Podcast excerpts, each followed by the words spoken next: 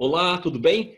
Vamos dar início à nossa segunda aula da primeira temporada sobre a coluna lombar, falando sobre biomecânica. E eu quero relembrar aqui com você a orientação facetária uh, da coluna. Nós temos a orientação facetária a 90 graus. Isso implica em duas situações. Uma, os movimentos mais facilitados, como por exemplo a flexão, extensão e as inclinações laterais ficam mais facilitados com essa orientação de faceta. Porém, os movimentos de rotação ficariam prejudicados. A coluna lombar é uma coluna de grandes rotações, exatamente porque as facetas articulares estão projetadas para dentro, para trás e para cima, uh, e não favorecem, assim, o movimento de rotação.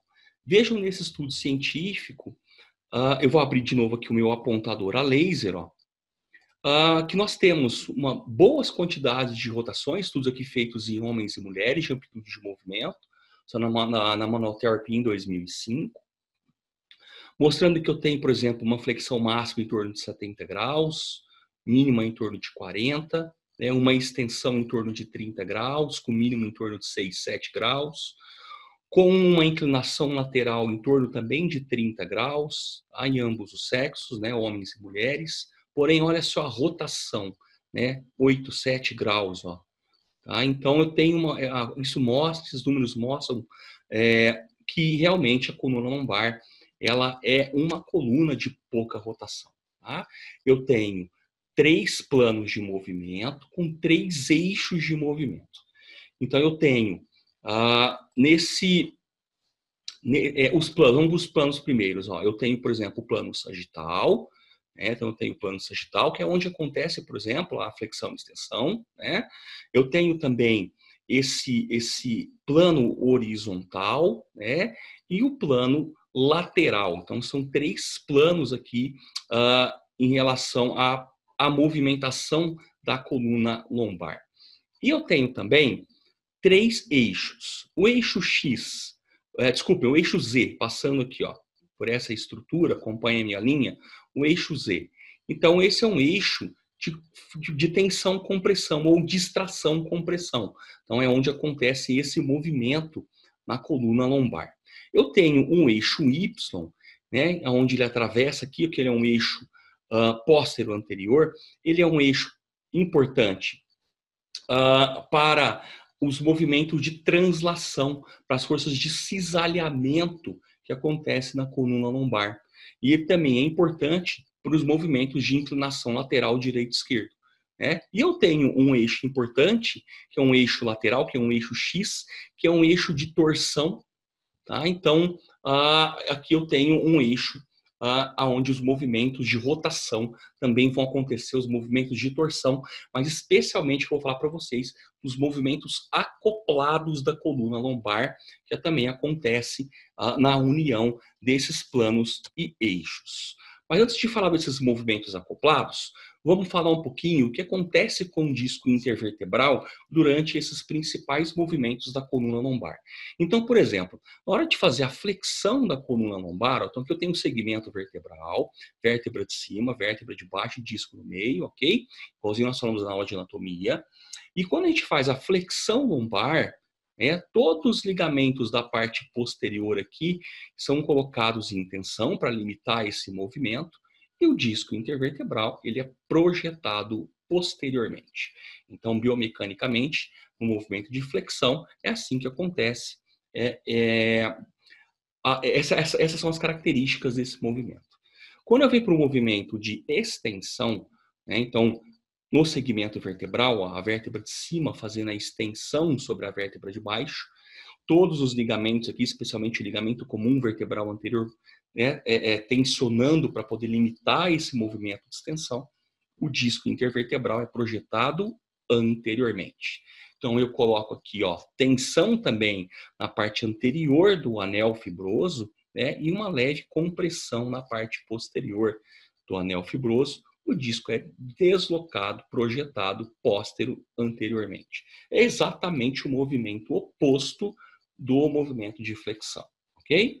Quando a gente vem para lateroflexão, eu tenho aqui uma, a, um disco sendo tensionado, né, o núcleo pulposo, aqui, aqui representando, uh, por exemplo, vendo um paciente, vendo um paciente de costas, representando uma lateroflexão esquerda, né, o disco sendo deslocado para o lado direito. Então, eu, aqui eu posso falar que o disco intervertebral ele é projetado para convexidade da curva. E também esses ligamentos laterais, como por exemplo os ligamentos transversários, que estão aqui entre os processos transversos, transversos das vértebras lombares, eles entram em tensão e também limitam esse movimento. Né? Então, o anel fibroso ele entra em tensão aqui no lado da convexidade e ele é comprimido no lado da concavidade. Já no movimento de rotação, que é esse cenário aqui embaixo, é, o, o disco intervertebral ele não é deslocado para nenhum lugar. Ele não é deslocado para frente, ele não é deslocado para trás. Tá? O que acontece? Acontece que ele é acoplado, as fibras dele, as fibras do anel fibroso, elas acoplam entre si.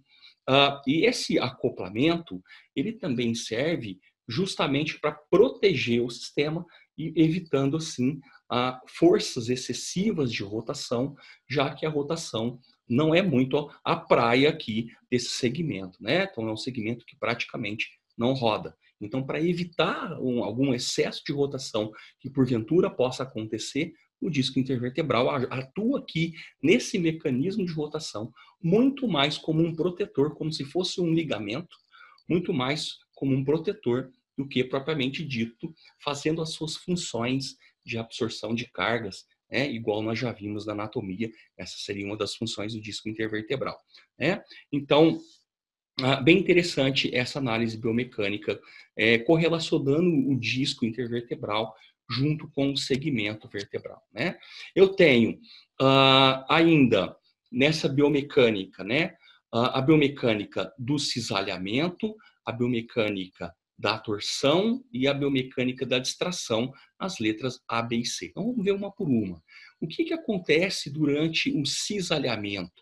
É, o que, que acontece durante, por exemplo, uma força que é colocada lateralmente para nossa, da nossa coluna, uma força que, que, que é colocada aqui nesse caso, vamos ver o paciente de costas novamente, da esquerda para a direita.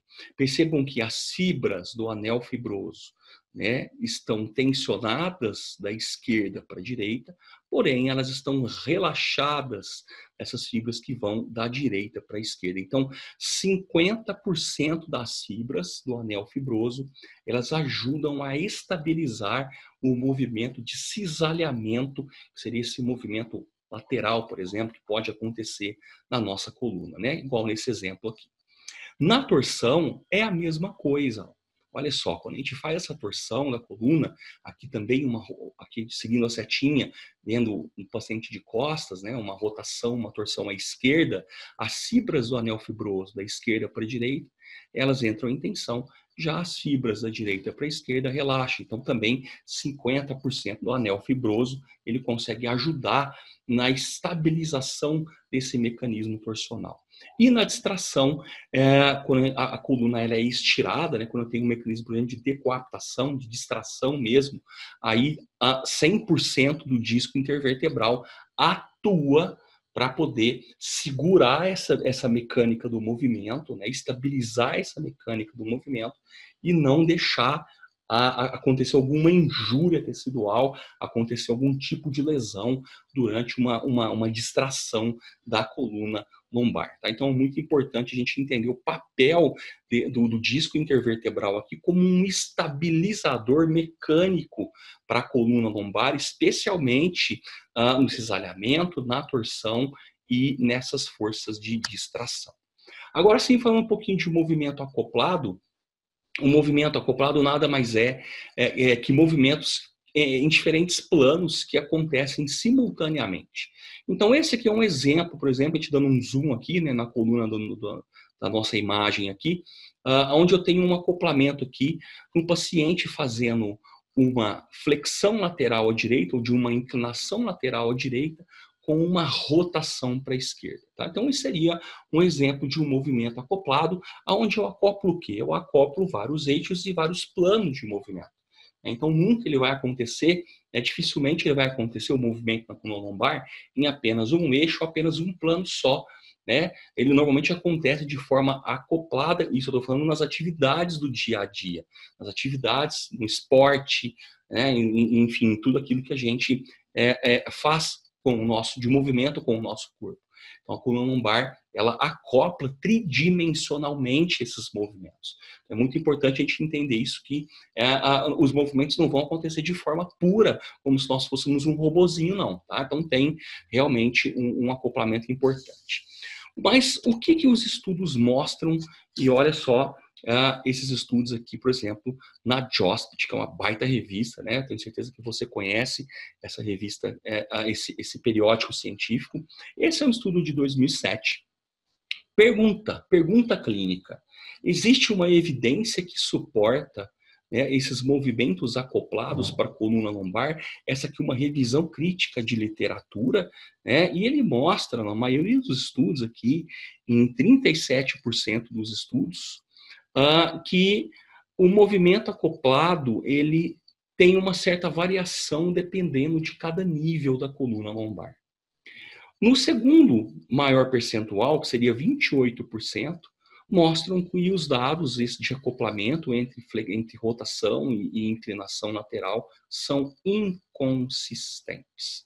Tá? Então, em 2007, é, esses, esse estudo de Adjosped já vem falando para a gente que a coluna lombar ela não tem um padrão de movimento igual em todos os seus segmentos de L1 até L5. Uh, ah, esse outro estudo uh, de 2009 que saiu na Spine Journal mostra também que o movimento acoplado para a coluna lombar tem resultado inconsistente. Tá? Então, é, 2007 na Diospet, seguindo agora 2009 na Spine Journal, um estudo aí mostrando uh, que não são semelhantes o comportamento uh, cinemático nas facetas articulares da coluna lombar. Mais recente agora, 2018, no Journal of Biomechanics, mostrando que a pelve, a coluna lombar, a coluna torácica, né, apresentam ritmos diferentes e variados para gerar o movimento total do tronco. Portanto, ah, o movimento acoplado para a coluna lombar, esses, números mostram exatamente isso, ah, também tem resultados inconsistentes. Então, nós não conseguimos aí ah, padronizar exatamente o que acontece em cada um dos segmentos da coluna lombar, os dados são muito inconsistentes, a, biomecânica da coluna lombar ela é diferente para cada um dos níveis e os padrões de acoplamento também vão se modificando de acordo com o movimento realizado. Ok, pessoal? Então, essa foi a nossa aula de biomecânica. Te espero aqui na terceira aula sobre epidemiologia e fatores de risco. Vai para lá, tem muita informação boa vindo por aí.